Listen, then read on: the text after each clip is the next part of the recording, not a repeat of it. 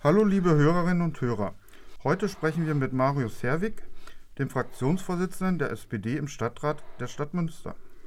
Der Koalitionsvertrag ist verabschiedet, die neue Koalition aus Grünen, SPD und Volt nimmt ihre Arbeit auf. Die SPD ist eine der Juniorpartnerinnen in der Koalition. Wir fragen nach, wie zufrieden die SPD mit dem Vertrag ist, wo der geforderte neue Stadtteil verloren gegangen ist und wie es um die Gegenfinanzierung der vielen angestrebten Projekte steht. Hallo Herr Herweg, der Koalitionsvertrag ist verabschiedet, aber intern gab es Diskussionen um diesen Vertrag. Ihr Fraktionschef, Ihr ehemaliger Fraktionschef Matthias Kersting ist zurückgetreten. Was war passiert? Wie ist die SPD nun personell aufgestellt?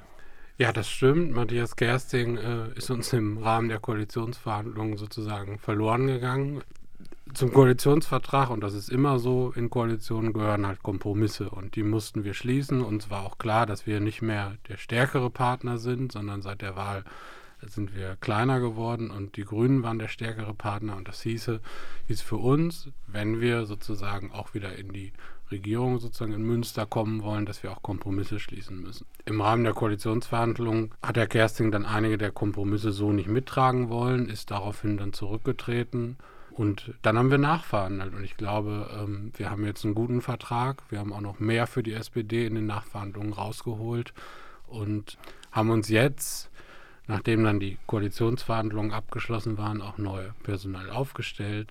Mit mir an der Spitze und äh, in den Fraktionsvorstand ist auch noch unser planungspolitischer Sprecher, der Handorfer Ratsherr Ludger Steinmann, aufgerutscht sozusagen. Und weiterhin sind wir mit Lia Kirsch und Doris Feldmann gut vertreten, glaube ich.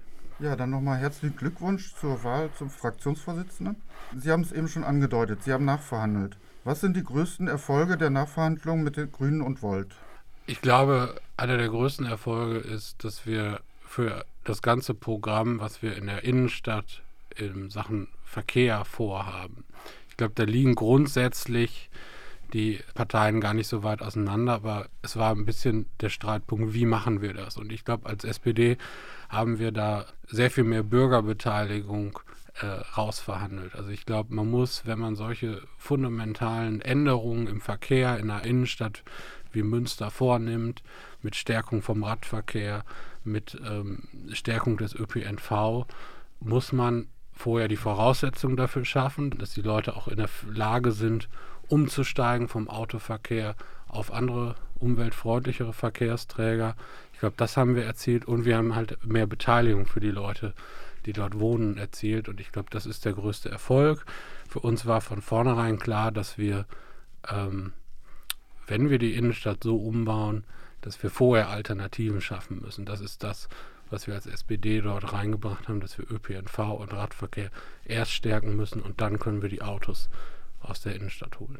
Also erst die Alternativen stärken und dann die Einschränkung für das Auto.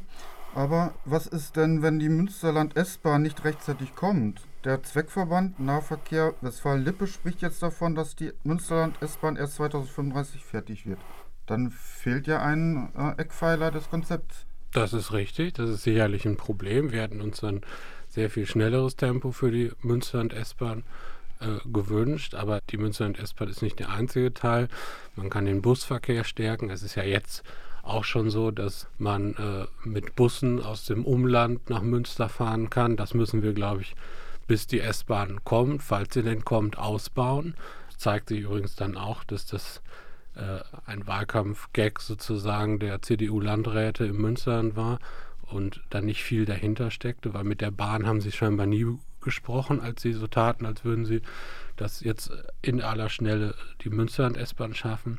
Und ähm, es gibt natürlich auch noch andere Alternativen als die S-Bahn. Wir können, äh, wir haben vor, dass wir am Stadträndern Parkhäuser schaffen, dass die Leute sozusagen aus dem Münsterland mit ihrem Pkw nach wie vor nach Münster fahren können, aber dann umsteigen und Park- und Ride-Systeme nutzen. Dafür wäre die S-Bahn schön, aber sie ist nicht notwendig dafür. Die WLE wird bald kommen, auch wenn sie sich ein wenig verzögert, wird sie kommen. Und es ist natürlich ein weiteres Element. Und wenn wir der Meinung sind, auch ohne die S-Bahn, dass die Alternativen geschaffen werden, können wir dann auch in der Innenstadt richtig loslegen. Das Schwimm- und Freizeitbad in Gievenbeck kommt, aber ein ganz neuer Stadtteil, wie von der SPD im Wahlkampf gefordert, kommt zunächst nicht. Sind Sie trotzdem zufrieden mit den wohnungspolitischen Eckpunkten des Koalitionsvertrags? Ja, das sind wir, sonst hätten wir den Koalitionsvertrag so nicht verabschiedet. Wir haben 50 Millionen Eigenkapitalstärkung zum Beispiel für die Wohn- und Stadtbau drin. Und äh, nach Aussage der Wohn- und Stadtbau kann sie damit 1000 zusätzliche Wohnungen in Münster schaffen. Und äh, ich glaube, das ist schon ein Riesengewinn, den wir da erzielt haben. Ähm, ist natürlich schade, dass der Stadtteil so nicht kommt, aber man muss auch akzeptieren, wenn man für seine Inhalte keine Mehrheit findet. Und das hat sich ja schon vor der Wahl im Stadtrat angedeutet, dass es da große Widerstände gibt. Deswegen haben wir das im Koalitionsvertrag so nicht durchsetzen können. Nichtsdestotrotz haben wir ähm, Milieuschutzsatzungen zum Beispiel auch für Südviertel im Koalitionsvertrag stehen. Und das sind, glaube ich, gute Voraussetzungen, dass wir das Problem in Münster weiter abmildern können, des äh, zu wenig und zu teuren Wohnraum. Und deswegen haben wir dem zugestimmt und da bin ich zuversichtlich, dass das erste Schritte sind. Nichtsdestotrotz ist sicherlich ein neuer Stadtteil. Auch andere Parteien fordern das ja im Übrigen nicht für immer vom Tisch. Die FDP ähm, hat Angst, dass es kein neues Eigenheim mehr in Münster gibt. Wird das so kommen oder sind auch Eigenheime eingeplant? Denke nicht, dass es überhaupt keine Eigenheime mehr in Münster geben wird. Also das sehe ich ehrlich gesagt nicht. Es ist klar, dass das kein Modell für die Innenstadt ist. Ich glaube, wir müssen bei dem wenigen Platz, den wir in Münster haben, sparsam mit Flächen umgehen. Und äh, es ist klar, dass Einfamilienhäuser nicht die sparsamste Art des Bauens ist. Aber ich glaube trotzdem, dass es in Außenstadtteilen weiterhin auch Eigenheime in Münster geben wird. Ein zweiter Schwerpunkt des Koalitionsvertrages ist die Geschlechtergleichstellung und Inklusion.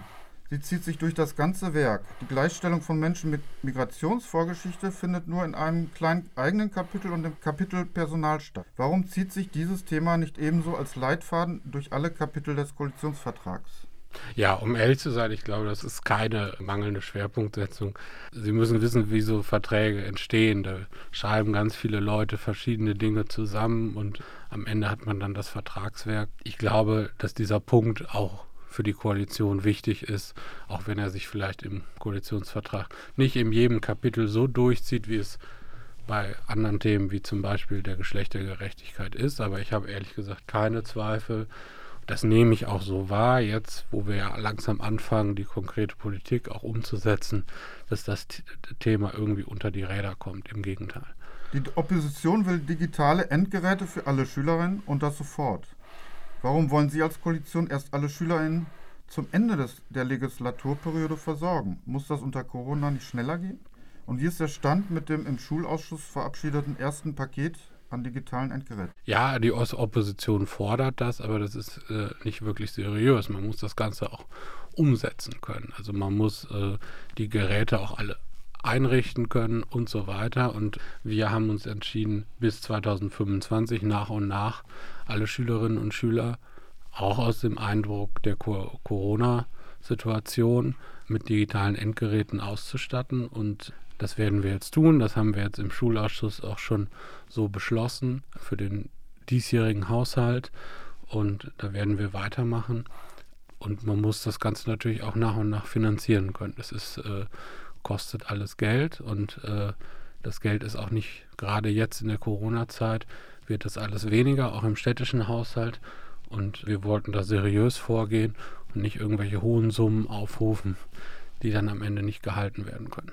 Im Koalitionsvertrag wird selten über eine Gegenfinanzierung gesprochen. Otto Reiners von den Grünen hat geschätzt, dass alle Projekte in Toto mindestens 300 Millionen Euro kosten würden.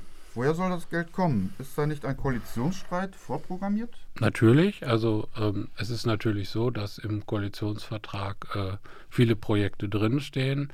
Alle stehen natürlich ein Stück weit unter einem Finanzierungsvorbehalt. Das muss man auch so sagen und das ist auch in, unter den Koalitionspartnern so besprochen. Was wir uns nicht leisten können, können wir uns schlicht und nicht einfach nicht leisten.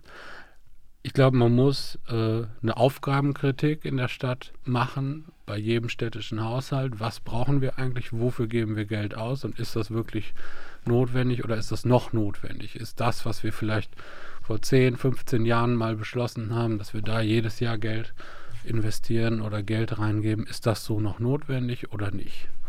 Wir sparen auch, also So ein Beispiel sind zum Beispiel die äh, dass wir Straßen äh, beim Straßenbau weniger Geld zur Verfügung stellen wollen, dass diese Investitionsmittel auch frei werden für andere Projekte im Verkehrsbereich. Und ähm, man muss natürlich auch ein bisschen auf die Einnahmenseite gucken. Ich meine, ich rede jetzt nicht von Steuererhöhungen, aber wir wollen auch, indem wir zum Beispiel die Innenstadt jetzt weiter stärken, dass ähm, die Einnahmen aus der Gewerbesteuer weiter fließen und dass die Innenstadt weiter stark bleibt und die Wirtschaft in Münster. Und das hilft natürlich dann auch dem städtischen Haushalt. Also Stärkung der Innenstadt durch autofreie Innenstadt und dadurch auch die Einnahmenseite. Nein, also nicht, das ist nicht nur die autofreie Innenstadt. Da ist ja auch, ähm, obwohl es da Beispiele gibt, dass autofreie Innenstädte durchaus Innenstädte auch wiederbelebt haben und auch die Wirtschaft dort gestärkt haben.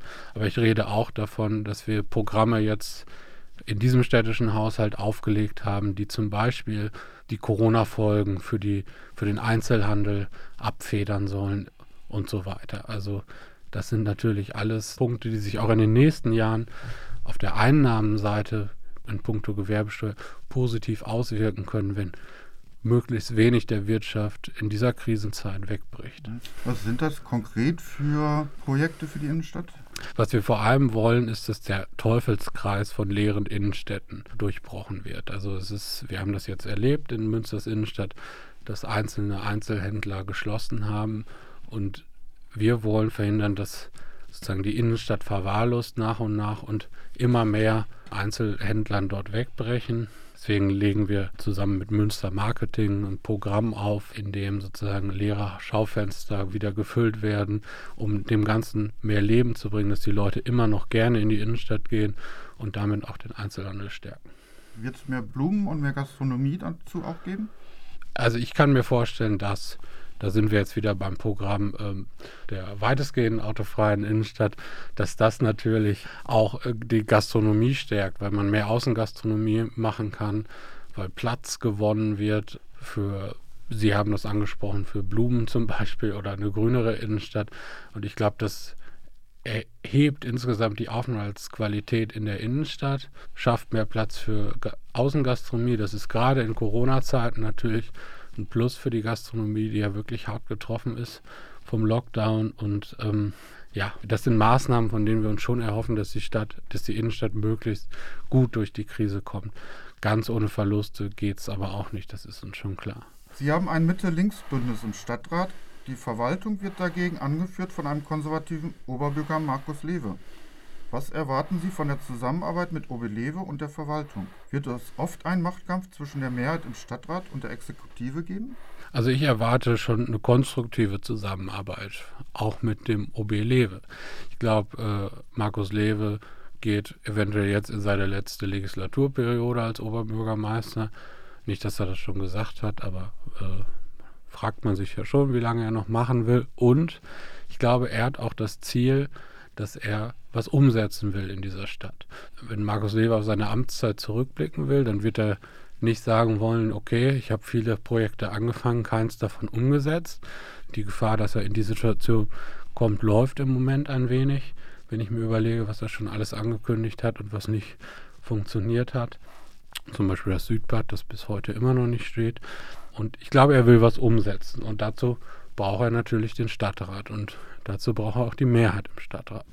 Und wenn er mit uns konstruktiv zusammenarbeiten will, dann ähm, wird es an uns nicht scheitern. Wir wollen das, weil wir auch wissen, wenn wir unsere Projekte umsetzen wollen, können wir es nicht alleine. Wir brauchen dafür die Stadtverwaltung. Und so stelle ich mir das vor, dass wir gut zusammenarbeiten mit OB Lewe und Kompromisse finden. Aber klar ist auch, am Ende entscheidet der Rat. Und im Rat gibt es, wie Sie zu Recht sagen, eine Mittellinksbündnis. An welchen Veränderungen in der Stadt werden die Menschen als erstes merken, dass Münster eine neue Regierung hat? Ein Beispiel, was sicherlich relativ schnell äh, umgesetzt werden wird, ist der Einstieg in die weitestgehend autofreie Innenstadt. Wir als SPD, das haben das im Wahlprogramm gehabt, dass wir die Pferdegasse und den Domplatz autofrei machen wollen, auch die Königstraße. Ich weiß nicht, kennen sicherlich viele Münsteranerinnen und Münsteraner, wenn sie am Samstag oder Mittwochvormittag über die Königstraße gehen, wie sich da die Autos äh, bis fast zum Geribkreise stauen. Und diese Situation wollen wir möglichst schnell aufbrechen. Und das ist sicherlich ein Beispiel, woran die Menschen das sehen werden, dass sich was in Münster ändert. Also ich danke für das Gespräch. Sehr gerne.